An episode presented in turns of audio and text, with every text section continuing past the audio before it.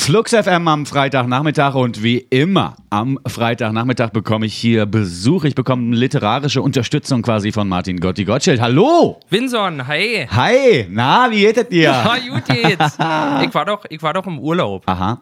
Hm? Wo denn? Äh, zuerst in Nizza. Wirklich? Ja, ja, ich war in Nizza, bin da flaniert eigentlich den ganzen Tag mit mhm. Händen auf dem Rücken und habe äh, Kopf geschüttelt bei allem, was ich gesehen habe. Und dann äh, war ich ja bei Ennio Morricone in Turin. Ich habe mir den Nein. guten Ennio Morricone live angeguckt. 60 Mann Chor, 100 Mann Orchester. Wirklich? Es, es war der helle Wahnsinn. Wow. Und hat er auch die ganzen Klassiker gespielt aus dem Filmgeschäft, die man so er kennt? Hat, ja, natürlich äh, hier, hier The Good, The Bad and The Ugly hat er gespielt. Aber ansonsten auch so ein paar jazzige Perlen, muss ich sagen. Meine Freundin ist zwischendurch immer weggenickt. Die sah aus wie so eine, so eine Klavierspielerin, die richtig drin ist. Weißt du, wenn jemand vorne so mit dem Kopf nach vorne mitschwingen Ja. will, weil gerade so ein so ein Schwingerling in der Musik ist. Ich kenne mich Okay. ja da nicht aus, ich sagte so. Und die, die Freundin hat das quasi nicht so gutieren können wie du. Die fand's gut. Wir haben allerdings davor, muss man sagen, wahrscheinlich das, das schlechteste Essen aller Zeiten gegessen. Das war äh, so eine Art pupblaue Pommes mit Ei ummantelt in, in Baguettebrötchen gestopft und dann noch Ketchup und Mayo dazu. Ja, ich kann mir vorstellen, dass hab du, ich meine, du warst ja mit deiner Freundin da, aber trotzdem kann ich mir vorstellen, dass du als so ein Typ mit Schnauzbart und so und blonden, gelocktem Haar, dass da, dass da viele Italienerinnen auch dir ein bisschen hinterher geguckt haben. So viele, so viele Italienerinnen sind ja im Winter gar nicht auf der Straße, da muss der Mann raus. Dafür sind, äh, meine Freundin ist ja blond und kurzhaarig, da sind mehrere Männer immer gegen Türen und äh, Glas wirklich. Wenn sie verrückt wollten, immer so unauffällig kicken und dann immer schön gegen die Glastüren gerannt. Oder dann die bösen Blicke ihrer Freundin geerntet. Ah, ist doch schön. Ja, nee, für mich war diesmal leider nicht so viel dabei.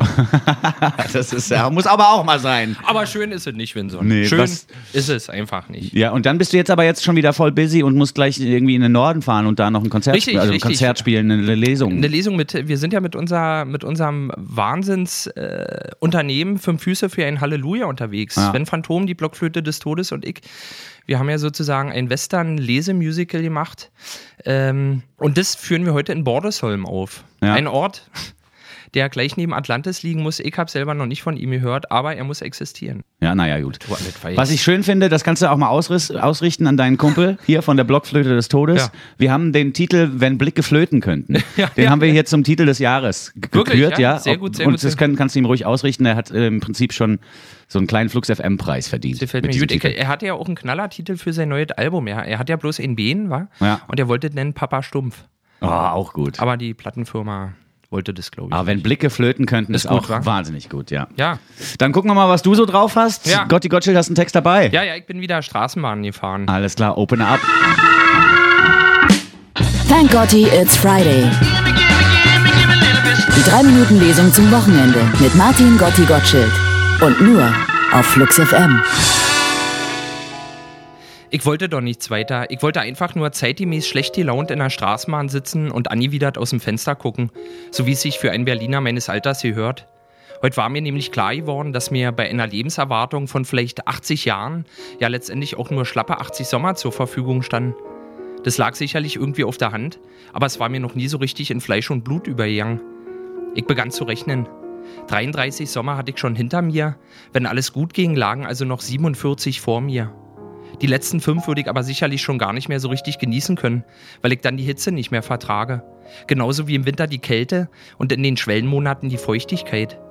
Und ungefähr 18 weitere Sommer müsste ich mir wahrscheinlich auch noch mit einem Kind teilen, welches dann hoffentlich wenigstens mein eigenes ist. Das bedeutete schlussendlich, bis zu meinem Tod blieben mir nur noch 24 rundum erfreuliche Sommer, wenn das Wetter mitspielte. Dieser schnöde Fakt machte mich so unglaublich wütend und traurig, dass ich mir augenblicklich eins von diesen dünnen BVG-Heftchen aus der Halterung gerupft habe, um mich ein wenig aufzumuntern. Das hat aber überhaupt nicht geklappt. Im Gegenteil. Als ich mit Lesen fertig war, hätte ich der älteren Dame, die sich mit Hilfe ihres gebückten Ganges und ihrer dicken, wasserbetankten Beine vor knapp fünf Minuten meinen Sitzplatz, na, ich möchte mal sagen, ermitleidet hatte, am liebsten sämtliche Brücken aus dem Mund gedroschen, so sauer war ich. Da konnte mich das klapprige Mütterchen noch so freundlich anschauen mit seinen lieben Trümmeraugen. Darauf falle ich schon lange nicht mehr rein. Ich war gerade dabei, ihren knochigen Kopf in eine für mich günstige Position zu drehen. Da öffneten sich an der Haltestelle Landsberger Allee die Türen und eine kreischend bunte Welle flutete johlend und jauchzend die Bahn. Die unistümen Eindringlinge waren von enervierender Mobilität und gaben pausenlos Sätze von unbeschreiblicher Einfalt in einer dermaßen aberwitzigen Tonlage von sich, dass man ja nicht anders konnte, als sie überhaupt nicht ernst zu nehmen. Dennoch beobachtete ich den farbenfrohen Haufen eine ganze Weile. Irgendwo hatte ich sowas schon mal gesehen. Es dauerte ein bisschen, aber dann fiel es mir wieder ein. Das waren Kinder. Kinder, genau. Zumindest sahen sie haargenauso aus wie die in den Lehrbüchern und den Katalogen.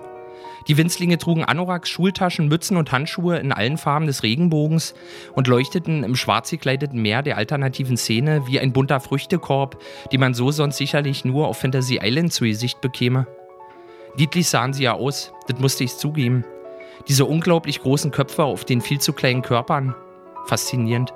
Dass das alles hält, das ist doch Wahnsinn. Auch die völlig unbegründete Lebensfreude, die die bunten Zwerge ununterbrochen zur Schau trugen, zog mich ein ganzes Weilchen in ihren Bann. Aber dann wurde mir klar, statistisch gesehen wird mich wahrscheinlich eins von diesen Dingern im Laufe meines Lebens verhauen, vielleicht sogar umbringen bzw. vollquatschen, ja womöglich sogar nachäffen. Wäre es da nicht klüger, ihnen zu zeigen, wo der Hammer hängt, solange sie mir noch körperlich unterlegen waren?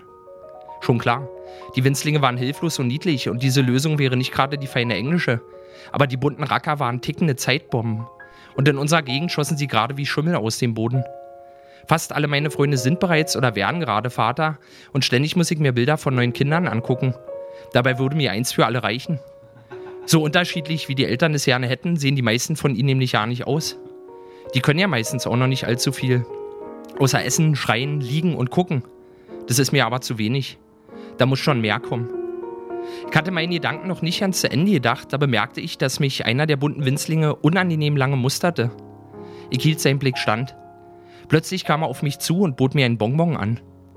Der Bonbon schmeckte ausgezeichnet und der blasse Junge behauptete, dass er bei sich zu Hause noch viel leckerere und buntere Bonbons zu liegen hätte und ich könnte doch schnell zu ihm mit hochkommen, dann könnte ich so viele essen und mitnehmen, wie ich wollte. Das habe ich aber natürlich nicht gemacht. Ich bin ja nicht blöd. Man weiß ja, wie sowas aussehen kann. Davon liest man ständig in der Zeitung. 44-jähriger Familienvater nach elf Jahren aus dem Kinderzimmer von Valentin Schmeichler befreit. Der Zustand des Entführten ist bemitleidenswert. Karies, getrockneter Rotz unter der Nase, mit der Bastelschere Zacken in die Haare geschnitten und Murmeln im Ohr. Das Opfer selber sagt dazu, es war die schönste Zeit meines Lebens. Aber wer will das schon? Die 3-Minuten-Lesung zum Wochenende. Nur drei Minuten, nur freitags und nur auf Flux FM. Da hast du jetzt geschwitzt richtig bei dem Text. das ist ja interessant. aber, aber der kommt vom Radfahren. Ach so, du bist mit dem Rad hierher gedüst und dann. Affenzahn zu dicke Jacke, Ah, ja. zu ja. dünne Beine, wie man so schön sagt. ja, klar, ganz alter Spruch. zu dicke Jacke, zu dünne Beine. Aber also im Prinzip ein höchst ernstes Thema, das du da besprichst. Das Älterwerden, Ja, das Betrachten Es der ist- Jugend es- mit äh, dem Blick des alternden Mannes. ja, na wirklich, weil diese Kinder, wie die sich noch freuen, wenn die wüssten, es wird ja nicht schöner. Ja. Alle werden sie zunehmend Pflegefälle, man muss sich kümmern, diese Verpflichtungen, soziale Verpflichtungen, es ist zum Kotzen. Ja, aber ich bin froh, dass du den Turn noch gekriegt hast, weil am Anfang habe ich gedacht, wir sind jetzt auch bei der ARD in der Tod- und Sterben-Woche, in der Ach so, Themenwoche oh, Tod stimmt. und Sterben Oh angekommen. ja, oh, da habe ich Nur noch 37 Sommer, meine Damen und Herren, sind für Gotti Gottschild ausgezählt. Oh Gott, ja, stimmt, das habe ich mir, das habe ich mir auch gegeben. Das, das Ich nicht. Äh, das stimmt. Na, ich Ich meine, habe äh, die Domian. Ich Sterblichkeit, gucke ja mal Domian zur Auflockerung. Ja, genau, dann lieber Domian, das ist ja noch viel entspannter. Aber ich meine, seine eigene Sterblichkeit, die wird einem ja von Jahr zu Jahr sowieso immer deutlicher. Da muss man jetzt nicht auch noch von der ARD mit der Nase draufgestoßen werden. Mir ist Tag. das so, ich werde ja einfach immer kürzer, wie so eine verbrannte Kerze, nur von unten, wisst ihr? Ja. Nur noch keine Füße mehr, nur noch Stümpfe. Mhm. Bis hoch zum Knie. Strumpf ist Trumpf, habe ich auch schon mal gehört. Komm, wir hören jetzt auf. Sonst, Müssen wir. sonst Müssen geht es wir. wieder ganz schlimm nach hinten los hier, unsere humoristische Einlage. Martin Gotti Gottschild. Ich habe noch ein Liedchen mitgebracht, Vincent. Oh. Das würde ich nämlich besonders freuen. Und zwar Ennio Morricone Ah, na natürlich. klar, wenn du den live Mit gesehen The hast. Good, The Bad and The Ugly. Und das ist auch eine Live-Aufnahme. Nicht Ja. von meinem Telefon, sondern von Tonmenschen aufgenommen. Mhm. Wieso hast du auf immer eine Sonnenbrille auf? Einfach so, weil du so strahlst. Okay, schön. Na denn. Bis dann. Tschüss.